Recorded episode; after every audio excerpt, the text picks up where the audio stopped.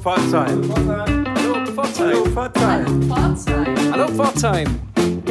Hallo Pforzheim. Hallo Pforzheim, neue Woche, neue Folge. Anna und Sebastian sind zurück hier am Mikro für euch mit einem Interview zu einer aktuellen Ausstellung im Kunstverein Pforzheim, die jetzt am kommenden Freitag eröffnet wird. Leider nicht öffentlich und nicht offiziell. Die Corona-Situation ist schuld dran, aber wir haben vorab mit den beiden Machern der Ausstellung gesprochen, Jonas Gieske und Mirko Müller. Worum geht es bei der Ausstellung, Anna? Ja, es ist eine ganz spannende Verbindung von eigentlich sozialem Projekt und Kunstprojekt. Äh, Worum es genau geht, erzählen die beiden am besten gleich selber. Ich finde es super spannend, weil es gerade in dieser Corona-Zeit jetzt Menschen ins Blickfeld rückt, die normalerweise ohnehin schon Außenseiter sind und in dieser Corona-Zeit jetzt noch mehr aus dem Blickfeld geraten sind. Also von daher gute Sache, bleibt dran.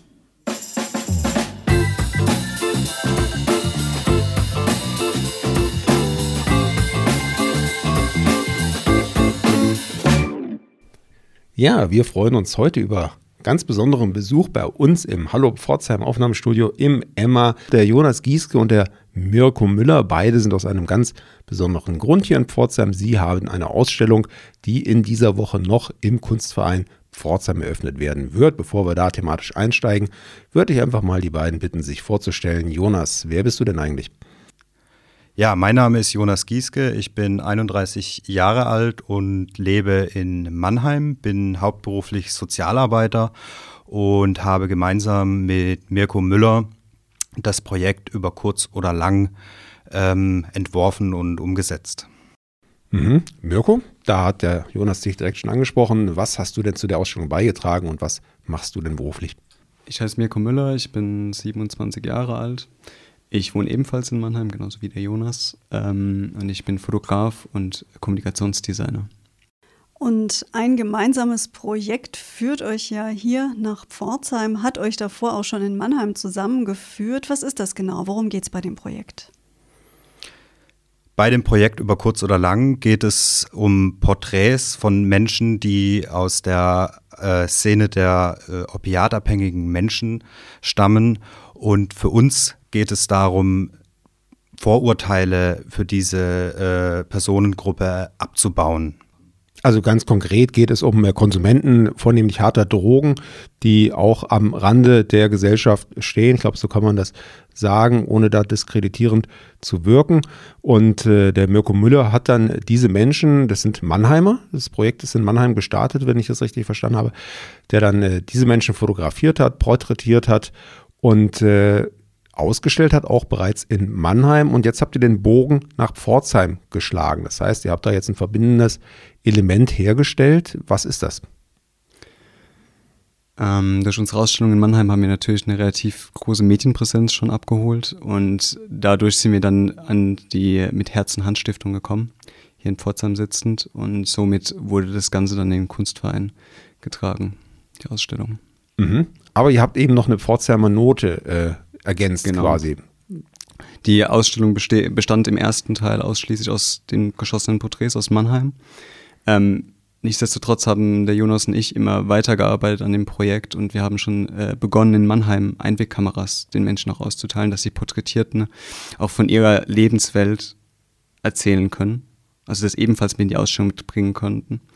Und das war jetzt auch ein ganz großer Teil hier in Pforzheim, dass wir quasi Pforzheimer Menschen dazu eingeladen haben, die ebenfalls im Äh, im Kontaktladen hier Loft äh, betreut werden, ebenfalls ihre Lebensrealität uns zeigen können. Und so schaffen wir quasi diese Ebene aus Mannheim und aus Pforzheim miteinander zu vereinen.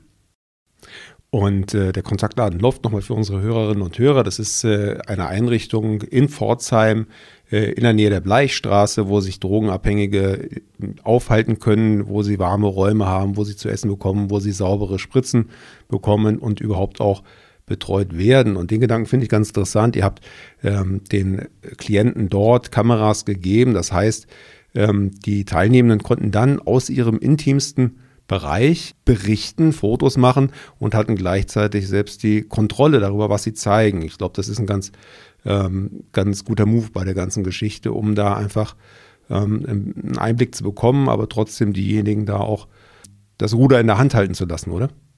Genau, also das macht ja auch quasi dieses Wechselspiel aus Porträts und Reportagefotos, die dann in der Ausstellung zu sehen sind, macht es genau diese, diese Spannung dann auch, dass man einerseits die Sicht von außen hat, als Fotograf, den ich porträtiert hatte, und einerseits die Perspektive von dem Mensch selbst, wie er sich selber auch der Gesellschaft zeigen möchte. Ja, ich würde dann nochmal äh, von den Bildern auf, auf die anderen Bilder zu sprechen kommen, die der Mirko Müller gemacht hat, die ja auch ähm, dort an den Wänden im Kunstverein zu sehen sein werden. Und zwar sehr, sehr groß, wie wir erfahren haben, überlebensgroß, das heißt größer als die Menschen selbst sind. Ähm, Mirko, beschreib doch mal die Bilder, die du dort aufgenommen hast äh, in Mannheim von den Menschen. Was zeichnet die Porträts aus? Die Porträts sind ausschließlich in Schwarz-Weiß präsentiert was ebenfalls noch so ein bisschen die, die Menschen auf sich selbst reduziert. Also wir reduzieren die von, von Farbe auf Schwarz-Weiß, was man, also dass man den Menschen in den Fokus noch weiter stellt. Ähm, und diese Überlebensgröße rollt, also ermöglicht den Menschen eben eine Rolle einzunehmen, die sie normalerweise in der Gesellschaft nicht haben. Also auch die Bilder werden in der Ausstellung plakatiert in dieser Übergröße. Die sind 1,80 Meter auf 2,40 Meter groß. Und somit sind es wie Stellvertreterpositionen, wie wir es auch vorhin schon genannt hatten, oder auch überlebensgroße Darstellungen, wie sie halt eben im normalen Raum niemals stattfinden würden. Und somit ist man einerseits dann auch in der Ausstellung gezwungen, sich damit auseinanderzusetzen. Und man hat quasi dann die direkte Auseinandersetzung damit. In Kombination noch mit den ähm, Audio-Interviews, die wir geführt hatten, die es ebenfalls noch als Hörnote dazu noch gibt, ist es dann ähm, ein schönes Wechselspiel das da zustande kommt. Das heißt, in diesen Interviews haben die Fotografierten, die Porträtierten aus ihrem Alltag berichtet oder wie Gen muss man sich das vorstellen? Ja, genau. Also es geht, es geht genauso wie auch bei den Bildern, die parallel mit den Einwegkameras entstanden ist, natürlich den Menschen nicht nur auf die Drogensucht zu reduzieren, sondern von den Menschen möglichst viel zu erzählen. Natürlich ist es ein Teil von dem Leben, und es gehört auch zu den Menschen auch dazu. Aber trotzdem versucht man, den Menschen halt eben nicht zu reduzieren darauf. Und das ist auch immer wieder die Stärke, die wir versuchen in dieser Ausstellung halt eben den Menschen näher zu bringen, dass man den Menschen nicht nur auf diesen Drogenkonsum konsumiert, sondern dass ein komplexer Mensch hinten dran steht und eben nicht nur der Drogenkonsument. Wie schwer war das denn, die Teilnehmerinnen und Teilnehmer zu gewinnen für die Fotos? In den Drogenverein in Mannheim bin ich insgesamt eineinhalb Jahre ein ausgegangen. Ähm, es gab mehrere Stufen des Projektes. Ganz zu Beginn äh, habe ich vier oder fünf Monate rein nur hinter dem Tresen dort gearbeitet, habe Kaffee ausgeschenkt und habe Zeit mit den Menschen verbracht, kam mit den Menschen ins Gespräch und auch in Kontakt. Und auch in Kombination mit Jonas war das natürlich dann, da war noch ein Sozialarbeiter dabei, der hat ebenfalls mich vorgestellt, war da sofort relativ viel Kontakt da. Aber bis dass es dann schlussendlich dazu kam, dass ich eine Kamera benutzen konnte und die Menschen porträtieren konnte, hat es ähm, ein halbes, dreiviertel Jahr gedauert, bis dass ich angefangen habe damit. Bis dass es dann irgendwann darin gegipfelt ist, dass man gesagt hat, okay, jetzt bauen wir ein Studio auf, jetzt nehmen wir uns die Zeit und porträtieren die Menschen auf weißem Hintergrund und nehmen sie ganz klar losgelöst von ihren gesellschaftlichen Problemen auch auf.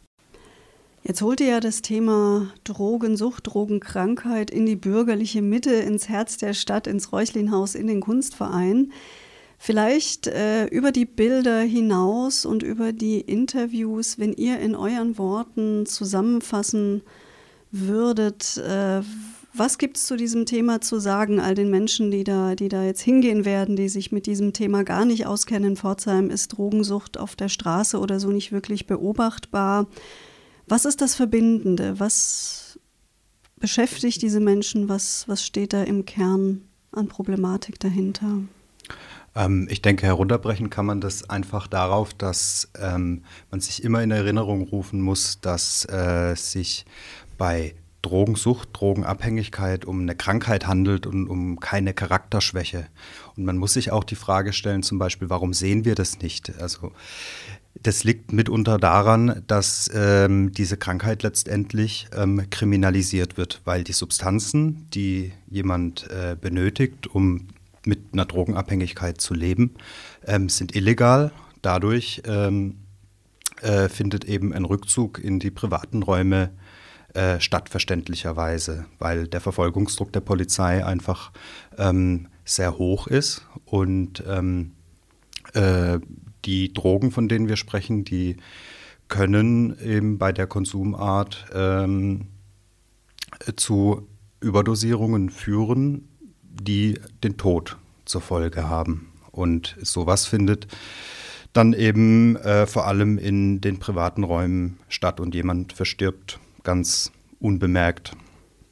Und eben dadurch, dass die Krankheit so stigmatisiert ist von der äh, Gesellschaft, ähm, ist es auch so, dass natürlich wenig Kontakte nach außen bestehen und so jemand ganz sang- und klanglos einfach verschwinden kann. Jetzt wurde ja den Beteiligten damit auch die Möglichkeit gegeben, sich nach außen zu präsentieren. Mich würde mal interessieren, hat der eine oder die andere ähm, die Möglichkeit genutzt oder was, was äh, wollten die Teilnehmenden vielleicht auch von sich mitteilen, was für die Betrachter, für die Besucher dieser Ausstellung von Bedeutung sein könnte? Gab es da irgendwie eine, eine Motivation, auch was, was wirklich aktiv nach außen zu transportieren? Auf jeden Fall war es eine Riesenmotivation, ihre Geschichte auch zu erzählen. Also allein schon diese Sprachnuance, von denen wir es jetzt schon zweimal hatten, ähm, war halt eben die Möglichkeit, da auch ein Stück weit, weil das Leben halt eben nun mal auch aus Problemen besteht teilweise, eben diese Probleme auch mitzuteilen und auch Menschen, also zu einer Zielgruppe dazu auch zu gehören, die man normalerweise nicht erreicht, würde ich auch sagen. Also auch mit Leuten ins Gespräch zu kommen. Ja, ich denke auch, dass eben eine Motivation für die Menschen war, da mitzumachen, dass äh, sie verstanden werden vielleicht. Ähm, weil jemand, ähm, der mit, diesen, mit diesem Thema zu kämpfen hat, der äh, stößt eigentlich in der Regel auf Unverständnis in seinem Umfeld. Und ähm, er hatte im Rahmen der äh, Ausstellung die Möglichkeit, ähm, seine Geschichte zu erzählen und es nachvollziehbar zu machen, ähm, äh, was da so ähm, passiert in so einem Leben mit einer Drogensucht. Und ähm, nur um das verständlich zu machen, es ist häufig so, dass, ähm, oder anders gesagt, also Drogenkonsum macht Sinn subjektiv, weil dadurch immer ein bestimmter Umstand kompensiert wird oder kompensiert werden kann. Und das sind häufig traumatische Erfahrungen, also richtig ausgewachsene Traumata, Erlebnisse, die ein Mensch in seiner Biografie derart prägen, dass seine ähm, äh, Problemlösestrategien ähm, in der herkömmlichen Art nicht ausreichen, um normal weiterzuleben. Ja, also manchmal wundert man sich tatsächlich auch als Sozialarbeiter, wie denn ein Mensch das alles aushalten kann, was er dir da in so einem Gespräch alles erzählt an Erfahrungen. Und dann kann man auch nachvollziehen, dass so eine Substanz wie Heroin letztendlich, ähm, wie soll ich sagen, dankend angenommen äh, wird sozusagen, um das auszuhalten, psychisch, diese, diese Brüche in der, in der Psyche. Jetzt ist eure Ausstellung, die am Freitag im Kunstverein eröffnet werden wird, auch multimedial aufbereitet. Nicht nur, dass in der Ausstellung selbst zusätzlich zu den Bildern, die an der Wand hängen, Bilder ausgestellt werden. Es wird einen Audioguide geben mit äh, Audioaufnahmen der Teilnehmenden. Und ein Film wurde auch gedreht. Genau, an der Stelle ähm, auch nochmal der Hinweis zur äh, Sparkassenstiftung mit Herz und Hand aus Pforzheim, die das ganze Projekt hier in Pforzheim überhaupt erst ermöglicht haben. Dahinter steckt sehr viel Aufwand und Kosten und wir haben uns besonders gefreut, dass so eine Stiftung, äh, wie es die hier in Pforzheim gibt, ähm, sich diesem Thema annimmt, weil dieses Thema ähm, häufig einfach so ein bisschen unter den Tisch fällt und eben nicht so das klassische Thema ist, was mit Kindern vielleicht zu tun hat. Ähm, und dafür sind wir auf jeden Fall sehr dankbar, dass äh, so eine Stiftung sich mit so einem Thema beschäftigen möchte, nämlich das in die Mitte der Gesellschaft hineinzutragen. Ja, da hoffen wir, dass wir heute mit Hallo Pforzheim dazu auch ein kleines bisschen beigetragen haben. Sebastian und ich werden uns die Ausstellung auf jeden Fall anschauen. Sie ist noch bis Ende Juni dann zu sehen, unter welchen Bedingungen und Konditionen. Da versuchen wir euch hier bei Hallo Pforzheim auf dem Laufenden zu halten. Vielen Dank für euren Besuch heute. Weiterhin gutes Aufbauen. Ihr steckt ja noch mitten im Aufbau. Alles Gute für euch und für das Projekt. Dankeschön. Vielen Dank für die Einladung.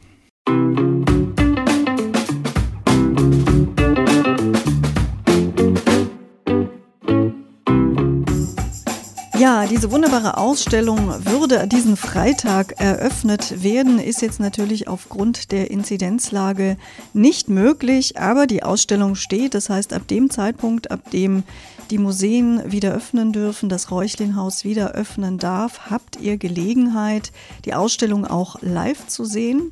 Bis dahin vertröstet euch ein Film auf der Seite www.mitherzundhand.de. Ja, und den Film hat auch ein Pforzheimer Filmemacher gemacht. Paul Hoffer war im Einsatz, hat da ein tolles Video gemacht. Ich habe schon reingesehen.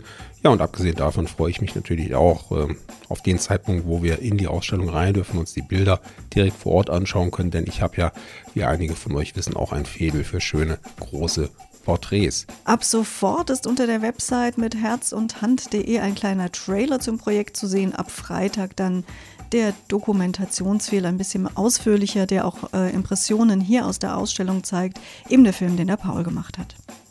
Wir freuen uns, wenn ihr auch nächste Woche wieder mit dabei seid. Unterdessen drücken wir ganz, ganz fest die Daumen, dass wir möglichst alle auch bald noch in die Ausstellung gehen können. Tschüss, bis dahin, sagen Anna und Sebastian. Auf